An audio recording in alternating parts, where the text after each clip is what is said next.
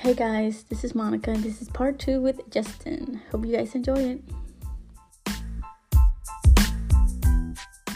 People that I'm friends with, I have some transgender friends who are literally just like me, but all of these people had first came to me and asked me questions about, you know, how I feel or the whole transition thing because they felt that way.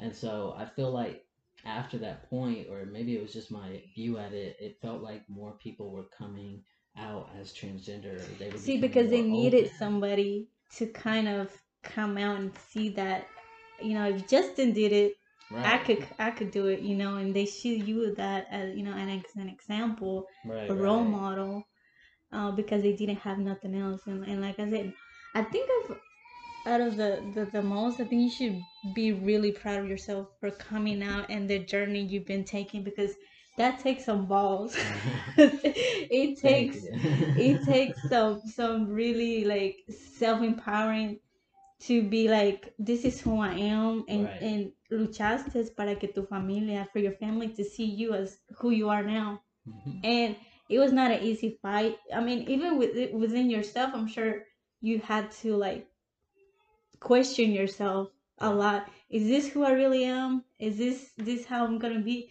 I'm sure you know you had those moments where you kind of thought that the you know did, did you have those moments where you're like, is this really who I am? No, I did. I did. Um, there were a lot of times where I had questioned myself because I just I didn't know how like sure this was. Like I, I didn't understand it hundred percent to really know that this is like really who I am and things like that. So I always had these questions like, you know, like, am I just making a mistake? Like, am I confused? something, you, yeah. right? Like, am I really confused? Like, what is going on? And it probably was myself and from hearing other people say the certain things or expressing their opinions that made me think so many things at one time because like I couldn't find the common ground in my mind to really like think straight and really just think about how I'm feeling and what would make me happy because I'm so focused on making everybody else happy, happy. and mm-hmm. pleasing them and making sure you know I'm not doing anything that may upset them or things of that sort because even with my grandma like on my dad's side she she didn't handle it well and I, I know that she didn't because well with her I mean she's a Christian lady so I mean I, I definitely understand but I know with her it took a long time. There were still like holidays where we would go over there and you know I would I would hear the other name and as much as she tried to you know say the right name it, it just wasn't as easy for her which mm-hmm. it's it's hard. It's I know it's very hard to get used to it trust me. Yes. So when did you first come up with this with the name Justin? Um it's a funny story but um there me and my sister and our old best friend, we used to have um these old little Facebook accounts, whatever. We would all we would just hang out at night and we would basically it's bad, but we would talk to strangers online. but at that time, you know, I was I was really into Justin Bieber. And so I kind of just mm, took the name Justin. Justin okay. what was um um when you first your t- you told your your family um, you know, start calling me Justin? Did they did it right away? it took some time as well. It took some time. Yeah. Um. I mean, they would say every now and then if they remember to, but by force of habit, it, it just you know it didn't happen all the time. And I'm sure there was a lot of he she mistakes mm-hmm. as well. There were. I tried to just you know not take it to heart because I, I was trying to be understandable. Yeah. Because I mean, I'm I'm sure I would have been the same way. Yeah, because I mean, it does take some time to have that. Because not only you going through the tra- transition, your whole family is going through right, it. Exactly. So I, I would think that they probably did make those mistakes, and not you know being mean or or nothing like that, but just the habit of it. Right. No, and it's understandable. I I couldn't have expected anything less, honestly. Yeah. so after you did, are you doing the um? You got your beard, you got a beard, and your haircut. It took a while for the beard to grow, but how long did it took?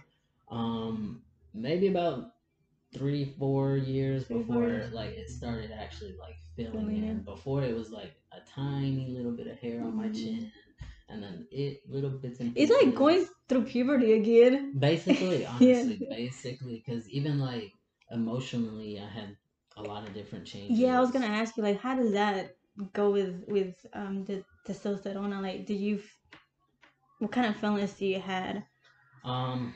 Well, before I was very emotional. Um. Through time, the emotions like kind of um went away but I felt like I was kind of getting less emotional through time. Like I would still maybe like cry a little bit at a movie or something. It really sounds like you're going from a girl to a guy because the girls are like more emotional. Right, right, exactly. yeah. I mean, but yeah, honestly, I felt like I just the need to cry or was, be as emotional as I normally would be over certain things. It was just kind of it just kind of decreased. Like mm-hmm. I didn't feel as emotional or I didn't feel the need to cry it out. You know gotcha, I mean? gotcha. But other than that, um, a lot of people always suspected that you know when you start taking those shots that you can become more aggressive because it's testosterone. Yeah, yeah. But I mean, for me, honestly, there was a little bit of aggression, but it wasn't to the point where it like completely changed who I was in a way. What about the voice? When oh, yeah. did that change? Um, how long did it took? Which I actually I actually recorded my first year um, every like three months or so, mm-hmm. just kind of to see the changes. But it took a month before I noticed the difference. Mm-hmm. Like once I took um my first video, that's that was the first. Did it one. freak you out a little bit? it did. I had to I had to make sure that I wasn't tripping because it was just weird. I was like, there's no way like I sound this way, but I sounded this way a month ago. Yeah. And every single time, you know, that I did a video, it was still very surprising to me because I'm like, it's still getting deeper, deeper. and deeper and deeper mm-hmm. as I go, and it's just it was it was just crazy. Like like you said, it's literally going through puberty, puberty. at an older age. so your biggest change was I see this the breast. How was that about? How did it came about, and how did you felt before and after? Um, well, of course, before I was I was going through a lot of dysphoria. Those were the times where I felt like you know just wanting to rip my chest off. Um, there was a time where, you know, especially when going to the beach and stuff, that's where I kind of felt the most uncomfortable. Yeah.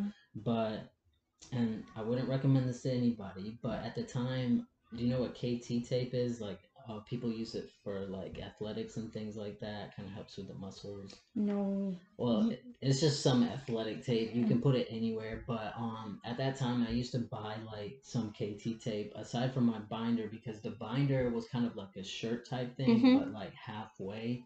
I didn't want to wear that to the beach and stuff. Like I wanted it to look more natural because I didn't want people and to like see flat the straps, too. right? Yeah. Yeah.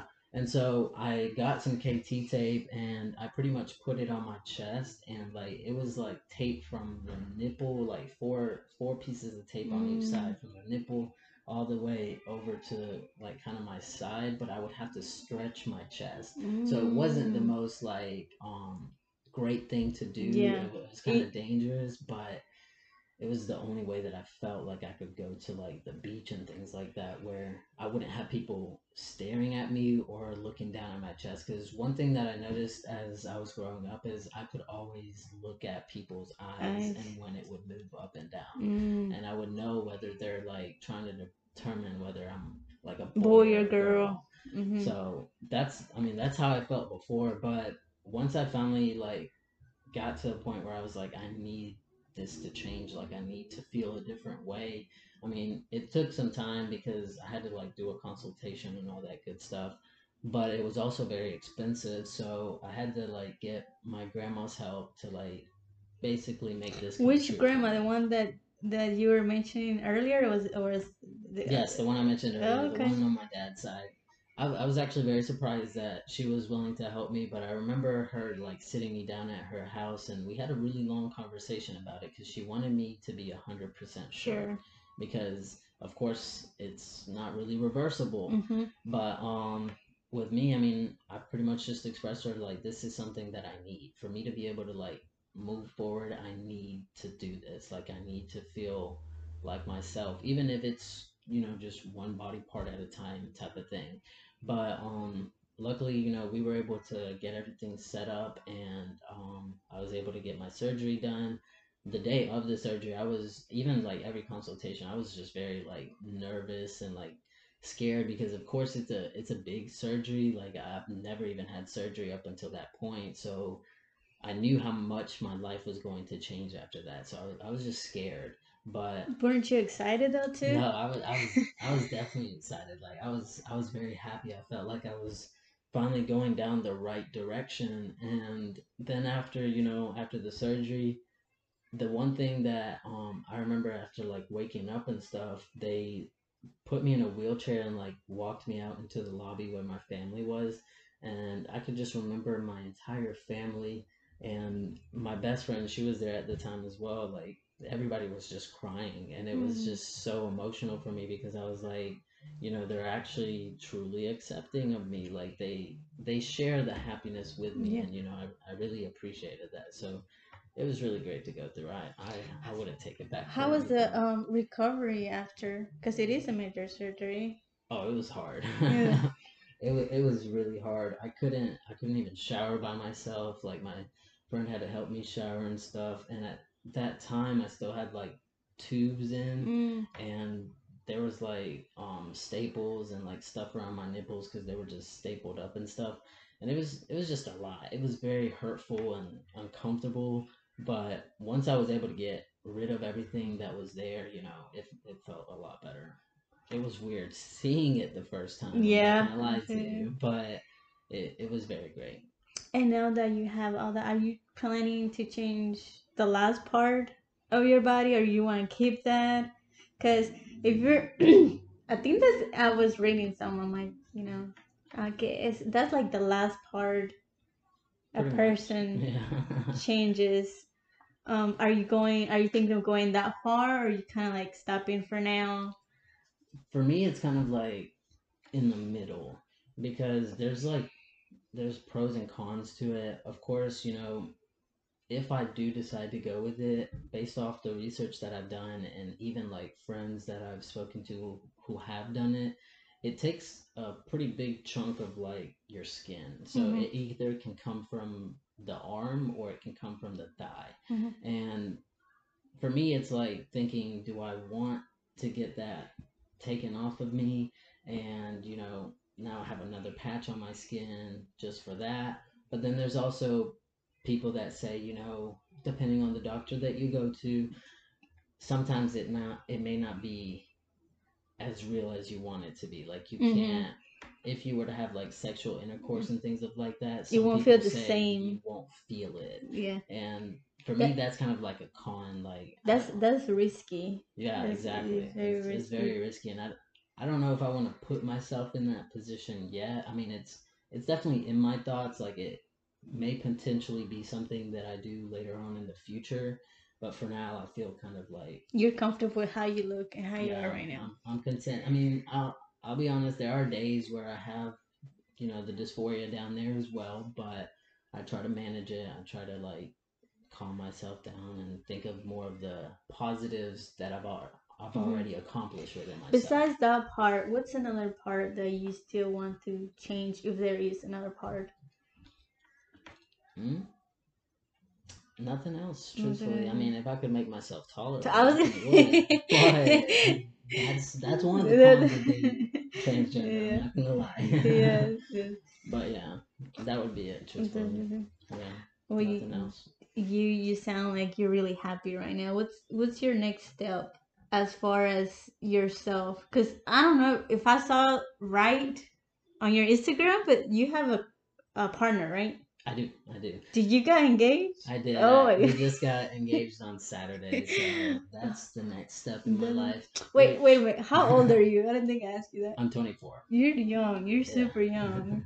and how she, she's 24 26 26 yeah. and how was that can you tell me a little bit about about how you guys met and how you guys kind of connected and how is she embracing you just like the way you are as you as you know all that Right. So um with her, I met her at my previous job and you know, at the time that I saw her, you know, she immediately just caught me off guard. I was like, who is this person? Cuz like she's just to me she's very beautiful. And um I remember telling my best friend on the way home oh, excuse me, that you know she was very beautiful and she really just caught my eye. And I told her I was like, I feel like I'm gonna make this girl my girlfriend. Like I want to make her my girlfriend. Of course, there was no say whether that was gonna actually happen mm-hmm. or not. But then when I actually finally got to speak to her, I think it was around the time where like COVID kind of started hitting because we had to go work from home and things of that sort. And so I kind of just I shot my shot in a in a dumb way, but it it worked because I told her, you know, I was like, hey, you know, can you give me your number so I can like hit you up if I have any questions about work, work or if I get stuck on a call or something like that. And she gave it to me, but then since that point, I kind of, you know, I kind of just shot my shot. I was flirting with her. I could tell, you know, she was flirting back, and we eventually started develop, developing feelings for each other. But we went through a pretty like rough patch because there was another person that you know she had feelings for at that time as well, but they were just stronger. Mm-hmm. And so with that person, there was like a lot of controversy and a lot of drama and just so many things that just it didn't feel like the right time for us to even be together. Which with her and I, we um we remained friends throughout the entire thing, but there was about maybe like a month or two in between all that um when I had moved back to my mom's where we didn't speak at all and then somehow we just kind of started talking again. But when she started talking to me again, it's kind of like when everything came back because I was kind of within that two month period. I was trying to get over her and trying to like move on with my life or distract myself. Well, uh, during this time, were you already on the process of transitioning, or you already? Oh, I had already, already transitioned. Okay. Yeah. Um, it it's been a long time since you know since the last time I had surgery, it was probably like maybe three years ago. Oh, okay. Yeah. So by that point, you know, I was just You're looking like this today. Okay. yeah. But um, yeah, with her, you know, once we started talking again, at that point, I was gonna be moving back to Greenville, mm. and so when I moved back to Greenville, she started coming over to my house um a good bit, and we just kind of hung out a lot, and then eventually, after like my birthday about a year ago, I decided that you know I wanted to be with her because like three months prior to that we were talking like we were mm-hmm. thinking about you know getting together and things of that sort but just taking it slow. And then I finally asked her to be my girlfriend and she said yes. And then um with her she's been super super accepting ever since like we first met. Even when I told her as friends like she's never judged me. She's she's always just appreciated me for who I am. And if anybody ever did have anything to say about me negatively, I know that she would 100% like back me up because that's just the type of person that she is, mm-hmm. truthfully. But she's shown me with uh, like a lot of love, a lot of love that I probably never expected to experience because for me, I mean, I still go through those days where I feel like a lot of dysphoria about myself and I'm just like, you know, I still feel so wrong. Are there times where you feel like you're not a hundred percent a guy and you still have some girl features in you? Mm, the only time I, I'm not gonna lie that I would probably feel like that is when I'm overly emotional. Mm. Because especially like when I'm around like other people, like my guy friends and stuff, mm-hmm um, if they can if they see me be overly emotional and they know I'm trans, something in my head like pops up and says like, "Oh, I understand why they're trans now." You know what I mean? Do you feel like intimidated in a way? Sometimes. Sometimes. Yeah, sometimes. It all depends on the type of person it is, yeah. truthfully, because some people they just make me feel like so you're smart. one of the guys, and some people are like, "You're one of us," kind right, of. Right, right, right, right and you know I, I appreciate those people because not a lot of people accept it or at least not around yes. here. All right so so going back to your relationship with what's her name? Her name's elise. Elise. Yeah. Um so you guys started dating about a year ago? Like yeah. officially. Yeah, yeah ago. officially. So when did you actually decide okay this is the girl i'm gonna marry?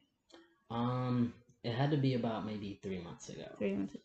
and um, it kind of happened as a joke at first. Like I kind of just, you know, I told her I was like, marry me or whatever, and it was just a very like intimate moment between us and you know she said it and i didn't think she was serious at the time but then we talked about it again and you know she told me that she was serious and just everything leading up to that point where i told her to marry me is when i kind of just like realized it like this is who i want to spend the rest of my life with there's not one person that i've dated who's ever made me feel as comfortable and truly as i am as she has because like nothing has ever bothered her. Nothing about my you, transition yeah. or nothing of that sort or me having to take shots. Like it was always very supportive.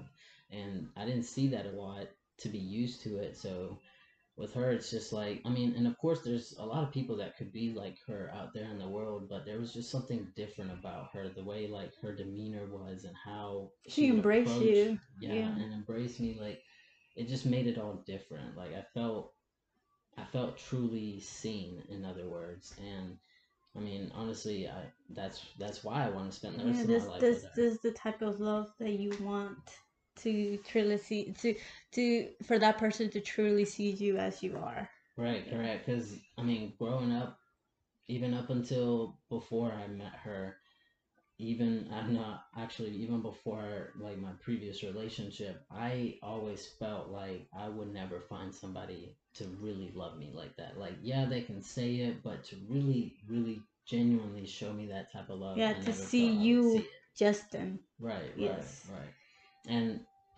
just a little side story. Um, with her dad, I mean, he's not necessarily the most accepting about me being trans, but there was a time where, you know, she had to stand up for me because some things were said, but in that moment as well, that's when I could see it more mm-hmm. because that's her family. Like I would never expect anything, you know, or anything between her and I to make things go bad with her family. Like I, I love her family and I'll do anything, you know, to make sure that we're always good. But she stood up for me and that just surprised me because not many people would have done that. Like that's true. she stood up for what she felt was true whether it made the other person happy or not. And in that moment i mean it just made me feel like i mattered a lot more than i actually Thought. had felt. Yeah. Yeah so, did you tell your family about this proposal before doing it i told my twin i told my twin i i took a little bit of time before I told my mom, but somehow when I did go to tell my mom, mm-hmm. she already knew. So I'm guessing my twin told her. but you know, she claims that I told her, but you know, my family had no issue with it. They were they were all very happy from what I could tell and from what they were telling me and you know, up until the point that it happened, you know, they're still super supporting up until this time, truthfully. I mean, they they love Elise. Like they treat her as family, honestly. so it's now time to plan a wedding. You planning on maybe um doing it next year? Most likely. We want to wait maybe a year or two. So if not like anytime next year, probably because I know she's not a big fan of the heat.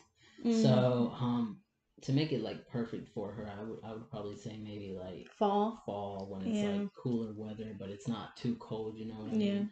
So if it were to occur in the fall, it would probably be like fall of 2024, or if anything, fall of 2020. Do you do you see yourself with her in a family, meaning with kids? Right now, I know it's like it's a very like tricky question, but do you, or just regardless, do you see yourself with a family of your own? Um, I do because I've I've told people um this my whole life, and it's probably because it's impossible for me to do it the normal way, if that mm-hmm. makes sense. I I have always wanted to have a kid that is literally my own. Like it came from my blood. You so you want to experience it? no, no, no, no. Oh, no, no. I'm sorry, I'm sorry. Oh, like, okay. Just no, make that clear. you know, of course, she would carry the baby, but uh-huh. I want it to biologically be, be yours. Mm-hmm. But of course, you know, we've had several different talks about it because I mean, she likes kids. Sometimes she prefers to be an aunt than an actual mother, but I feel like with her, if we were to decide to have kids, we would want it to be, you know, in a way it could be both of us. But if it can't, then worst case scenario, we've always been open to like adopting mm-hmm. and things of that sort. So, how would you explain to your kid somebody different like you if you because if for example i'm thinking if, if in your childhood if you had somebody who would have told you about somebody like you what right. would you say? Well what would i say to the yeah. person telling me? Mm-hmm. um well for one i would probably have a lot of questions but i would really want to know like what makes this person feel like they're not in the right body you know what i mean? And that would probably come with everything oh excuse me everything that they're thinking. So gosh i'm sorry one second but yeah it would really be all about their thinking process because a lot of it starts in your head mm-hmm. before it starts becoming physical because you're really thinking of yourself in a certain way. So I would want to know, like, hey, what caused them to think this way? Or why do they think this way? What are they looking at when they see in the mirror? Yeah. Because, you know, what you see and sometimes it's like comparison. Sometimes, sometimes mm-hmm. I notice that even you compare yourself to whoever's close to you. Right, right. Or whoever you're kind of um, having that circle um, sometimes you do tend to compare yourself a lot with other people and, and question yourself. Oh no, and that was that was a big problem for me. Like, um, one of my biggest flaws was probably comparing myself to somebody else because when you say somebody else, talking about like a male mm-hmm. guy and okay. Yeah, I I always for some reason had to like compare the differences because I mean to me I would always think this is this is a real man. I'm still trying to like be true to myself or to get other people to really see me as the way I see myself and not everybody's going to do that. Some people are still going to see me in the other way. yeah. I mean? So, I mean, just to answer your other question, I that's really all I would want to know is like how their thought process is going cuz for me it was very like all over the place. So, knowing what I know now and being more educated about it if I were to have a kid, you know, I would have to explain it in a way where they would be able to understand it, but not in the way that I understand it now. Because, like, in a more simple different. way, yeah, everyone's different. Mm-hmm. Um, they have to be open minded to the fact that not everybody's going to feel the exact same way as you know the other person. Like, you may not understand it, but you know this person feels this way they are not comfortable in how they're living their life and what they see every day or you know what people call them and things of that sort so you kind of just got to think about it if you were in their shoes how would you feel if you felt stuck in a body that wasn't yours and mentally too like right you fighting mentally you're fighting physically how you look and how you feel. That must be hard. It's like a double battle. yes. it's having to dress yourself and see yourself with this body that doesn't match with how you see yourself mentally right, and yes. Right. So yeah, I totally understand. It must have been for me that's I think that's the hardest part. It is. kind of a lot of overthinking. Yes, a lot of overthinking, a lot of questioning, a lot of what ifs, a lot mm-hmm. of blaming yourself too, and a lot of shaming and a lot of pleasing others for, you know, like you said, you were trying to make people happy by wearing a dress or right. by not cutting your hair and from inside that's like killing you that's like oh my god yeah i can't imagine for me that that would have been the, the like I don't know how you took it. I mean, that long because if you were you were in pain, basically you were suffering emotionally, having that fight within yourself for so long, right. and after you doing this transition, you must have felt like a weight lifted off your shoulders. I did honestly. Every every little step honestly was kind of like if you could imagine several different blocks on my shoulders, mm-hmm. it was like every step that I took to, you know, get to my transition, one would lift off or the other would lift off mm-hmm. as I, mm-hmm.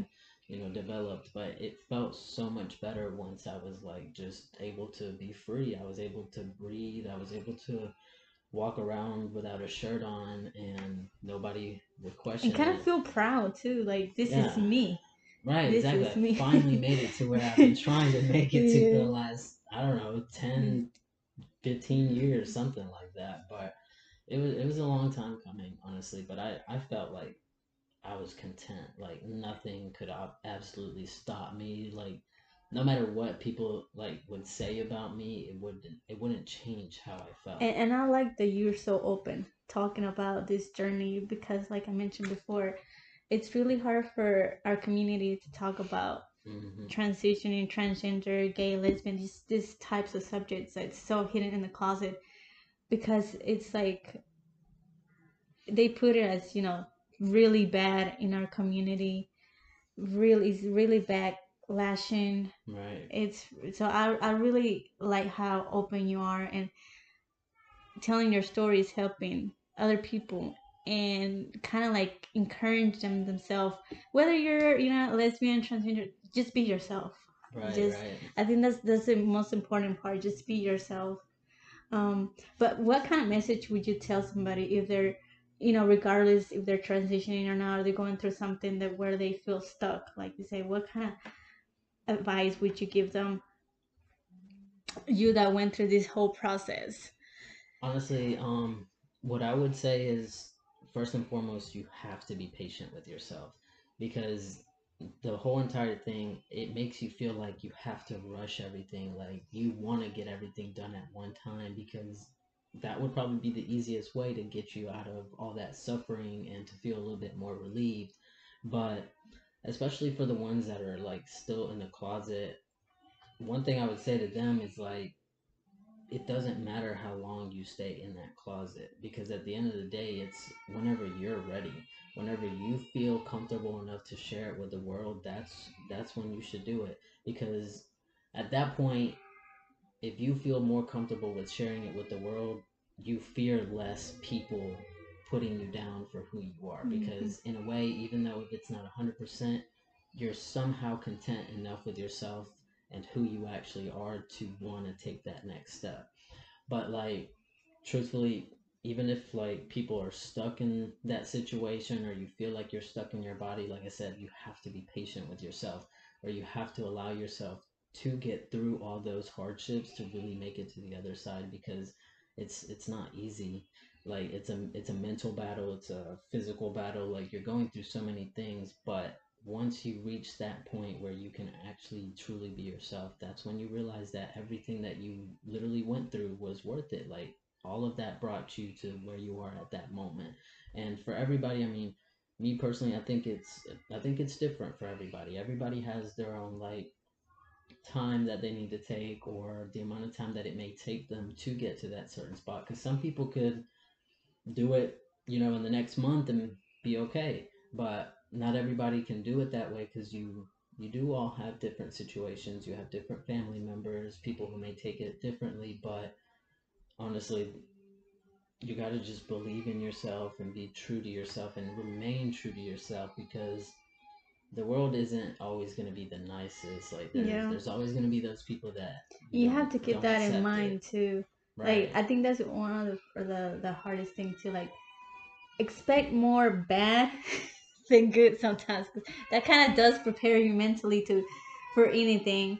Um, and two, you you mentioned the timing. Like everybody has a different timing. Whatever timing that is for you is perfect. Right. Like, exactly. Is, Even if it perfect. takes you ten years to get through it, it's totally okay. Yes. Which I mean, I'll be honest with you. I've had a lot of people who have told me that um, they don't believe somebody is trans unless they start taking their shots. And me personally, and it's probably just because I am trans, but I would disagree with it only because I don't think that a surgery or testosterone or even estrogen for like transgender females, I don't think that is what makes you trans. If you mentally feel like you are in the incorrect body, no matter what age you are, whether you've started transitioning, then that's who you are. Because mm-hmm. I had a lot of people tell me the same thing when I was young, and I was just like, if you feel this way about this person who's trans, but I'm the exact same way, but you're not telling me that you feel that way about me, Like, how does that yeah. make sense? Like, I know you have to feel that way about me because I'm in the same boat as that person. But I've I've never ever like felt like that was right just because I feel like if that's who they are, that's who they are. Like you can't take it away from them. That's that's totally true. And and some people don't have the means to exactly, transition exactly.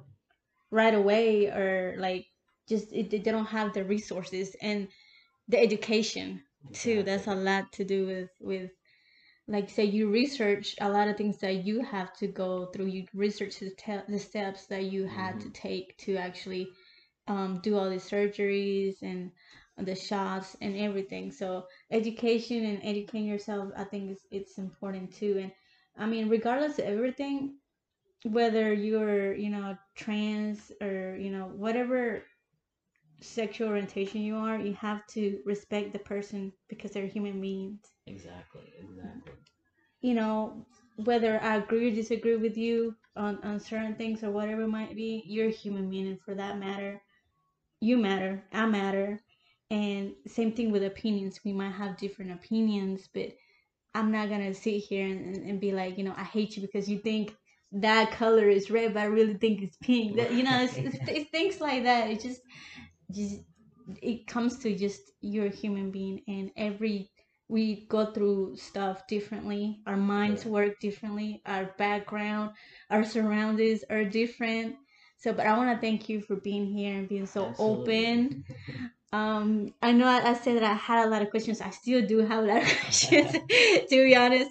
But like, I want to thank you for being here and sharing your story. I think it's a really powerful story. Like, you are so brave to stand up to yourself, to be true to yourself, to your family, to to be able to say, "This is me. This is who I am." and um, whether you like it or not i'm justin and i think that's have to that that takes a lot of uh, guts to actually do because i see you you're happy i am this absolutely. is this is something that you wanted the, the way you talk about how you feel the struggles you took to be here and and not only you happy with yourself you find a partner right. who embrace you for Justin, for being Justin, for for Justin's story, mm-hmm. the hardships you took to be Justin. So I think that's really really beautiful that you found somebody who gets you. Yeah. So me too, honestly, and thank you, honestly, thank you for having me because this this is my first time ever doing this. And uh, if you if you're open to it, you know, we can try and do this again. I would like to get you back here just to answer some like Q and A questions about just the transgender. Yeah, of course. Uh, community, just mainly to talk about the the whole process mentally, because I know there's a lot of kids, young kids, who mm-hmm. might be confused. Right. And you right. could be, you know, an example. You can be somebody who um be able to maybe give some advice or you know something within your story of course with your experience right to, right no to, I'm, I'm 100% down for that honestly like I, like you said i'm i'm very open and some people find it weird that i'm so open sometimes but I you can't be because yeah mm, because that's your story that's who you are. Exactly. i mean that's generally who you are. The, it, it didn't it, it, your story is different just like everybody else. I, you know and and whatever you can give any advice or anything i think that's that's great. That's that's a lot of information to a lot of people and kids and whoever is listening to you know us. I know this this might be a touchy subject to a lot of people but like just knowing that there's people out there like you and there are kids who might feel different i think that's gonna help them it makes it easier. It makes it way easier to know that there's people who feel different and right. and by different i don't mean necessarily mean you know uh, sexual orientation but just feel different and, and feel like there is a spot for you somewhere with and people who are gonna accept you for who you are. Right so, exactly and I, I 100% agree truthfully, because that's the that's the main key, truthfully, for everybody is just to be accepted for who they are. Yeah, and oh, I forgot to ask you, you did you change your name legally? No, not, not yet, yet, Not yet. Um, with me, there's like so many things that have to do with like immigration, so it's just a long process. Oh, okay, gotcha. Forever. Uh, but, but hope- in the process. Yes. All right. Well, thank you again, Justin, for being here and sharing your story and being so open. Absolutely. Thank you for uh, having me. Thanks.